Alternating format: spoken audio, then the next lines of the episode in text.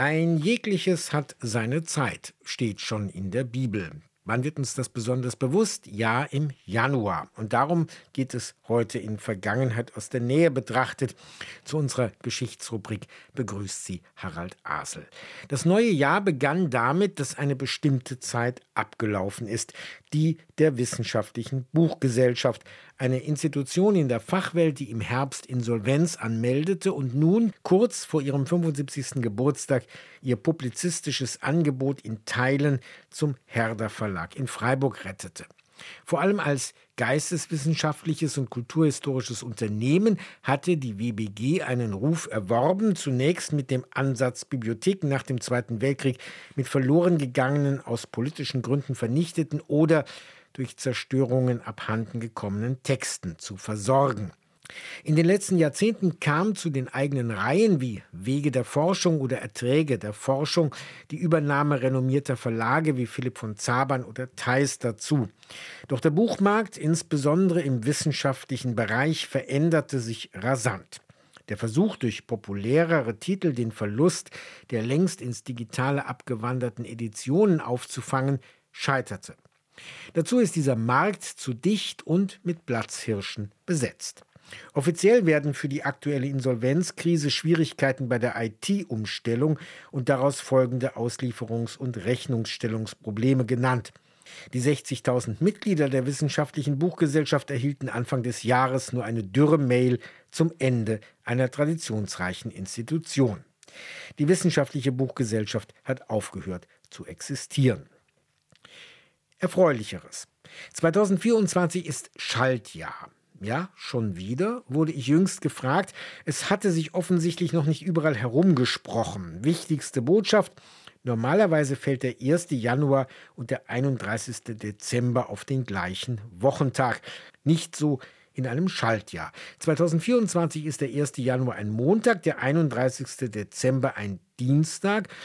Das mag zunächst für Kalendernutzer in der digitalen Welt unproblematisch sein. Wer aber aus Nachhaltigkeitsgründen seine monatlichen Bildkalender aufbewahrt, um sie in einem passenden Jahr wieder aufzuhängen, der kommt in Schwierigkeiten. Je nachdem, wie die Schaltjahre fallen, kann er seinen 365-Tage-Kalender mit den gleichen Wochentagen nach sechs oder nach elf Jahren wieder nutzen. 2023 ging das mit dem von 2017 2025 wird es mit dem von 2014 gehen. Ja, so viel hat sich doch eh nicht geändert, sagen wir uns, wie dieser Bericht vom 9. Januar 2017 beweist. In dieser Woche gilt in Berlin beim Thema Sicherheitspolitik und Terrorabwehr. Es ist jetzt mal genug geredet worden. Jetzt müssen Entscheidungen getroffen werden. Forderte am Abend Bundesjustizminister Heiko Maas SPD. Und dafür werde ich mich Anfang der Woche mit Herrn de Maizière treffen. Bevor sich also Bundesinnenminister de Maizière von der CDU mit seinem SPD-Kollegen Maas trifft, bescheinigte er per Zeitungsinterview dem Koalitionspartner SPD, die Bedeutung der inneren Sicherheit zwar erkannt zu haben, aber de Maizière bezweifelte, dass die Sozialdemokraten auch harte Maßnahmen zur Terrorabwehr mittragen würden. Große Nähe 2017. Aber der Kalender von 2014 ist der aus einer anderen Welt.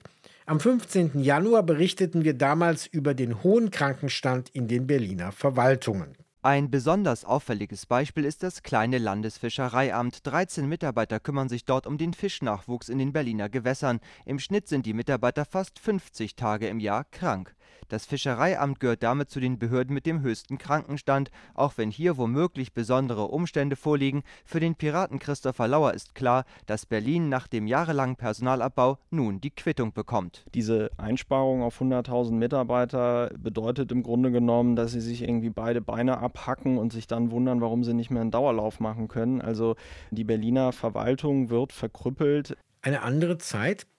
Grund genug dafür, die alten Kalender wieder herauszukramen mit den jeweils gleichen Wochentagen nach sechs oder elf Jahren. Aber halt, 2024 ist Schaltjahr. Da ist es nicht so einfach, das passende Paralleljahr aufzufinden. Es hilft die kleine Nachhilfe für PISA-Studiengestresste, wenn das Schaltjahr alle vier Jahre stattfindet und einmal durch die Woche wandert, dann ist der Kalender wieder nutzbar in genau in 7 mal 4, also in 28 Jahren. Holen Sie also den Kalender von 1996 wieder heraus. Der damalige journalistische Beobachter der Bundespolitik hieß Gerd Kolbe. Ein großer Europäer ist diese Woche gestorben und zu Grabe getragen worden, François Mitterrand.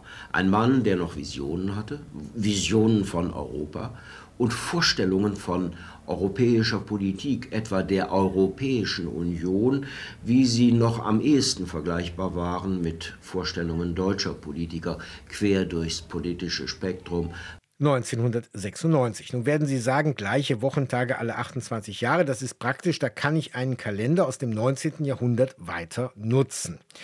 Vorsicht. Mit der gregorianischen Kalenderreform von 1582 wurde die alte Schaltjahrregelung modifiziert. Die war unter Julius Caesar entstanden. Der Frühlingsanfang rutschte immer weiter nach vorn.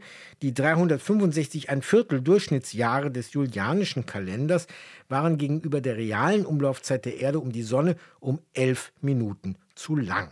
Und der Frühlingsanfang spielte für die Berechnung des Ostertermins in der christlichen Welt eine wichtige Rolle. Deshalb auch die päpstliche Bulle von 1582.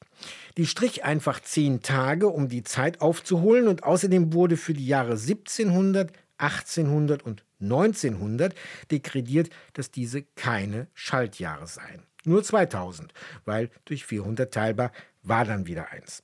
Eine Regelung, die mitten in die Auseinandersetzung um den rechten Glauben zwischen der katholischen Kirche und den verschiedenen Kirchen der Reformation platzte. Es dauerte bis zum Jahr 1700, ehe etwa Brandenburg-Preußen durch das Kalenderedikt von Kurfürst Friedrich III., das ist der, der ein Jahr später sich als König in Preußen kürte, dass durch das Kalenderedikt der neue Kalender, der gregorianische, übernommen wurde. Und es wurde zugleich die Gründung einer Sternwarte und einer Akademie der Wissenschaften angekündigt. Hintersinn, zu deren beider Finanzierung gab es ein Privileg auf die Herausgabe und Kontrolle von Kalendern. Das Ausfallen der Schaltjahre bedeutet übrigens, dass um solche Jahrhundertwechsel herum nicht 28 Jahre, sondern 40 vergehen, ehe wieder die gleiche Wochentagskonstellation erscheint. Es lohnt also ein gutes Archiv alter Kalender zu haben. So viel zum Thema Zeit und Zeitmessung. Übrigens, die Berlin-Brandenburgische Akademie der Wissenschaften wird ihren jährlichen Salon Sophie Charlotte am 20. Januar dem Thema Zeit widmen. Zum Schluss auch von dieser Stelle ein Danke an die zeitlose kulturprägende Leistung des großen Franz Beckenbauer, der bekanntlich etwas für den deutschen Schlager getan hat. Äh, allerdings das gute Freunde kann niemand trennen mit dem harten D. Das hat eine späte Karriere als geflügeltes Wort hingelegt, schaffte es 1966 aber nur auf die B-Seite einer Single. Auf der A-Seite stand damals im Jahr des Durchbruchs von Roy Black mit Ganz in Weiß ein ganz ähnlicher Schmachtfetzen. Du allein sollst immer bei mir sein allein, siehst in mein Herz hinein. Franz Beckenbauer ließ im Jahr 1967 eine weitere Single folgen, unter anderem mit 1 zu 0 für die Liebe. Gesellschaftliche Versöhnung im Jahr der beginnenden Studentenproteste und der beginnenden Studentinnenproteste gegen die machohaften Proteststudenten. Das Folgejahr 1968 lässt sich übrigens wieder mit dem Kalender von 2024 beschreiben. Das war für heute Vergangenheit aus der Nähe betrachtet. Danke fürs Zu- und Weiterhören, sagt Harald Asel. RBB 24 Inforadio vom Rundfunk Berlin-Brandenburg.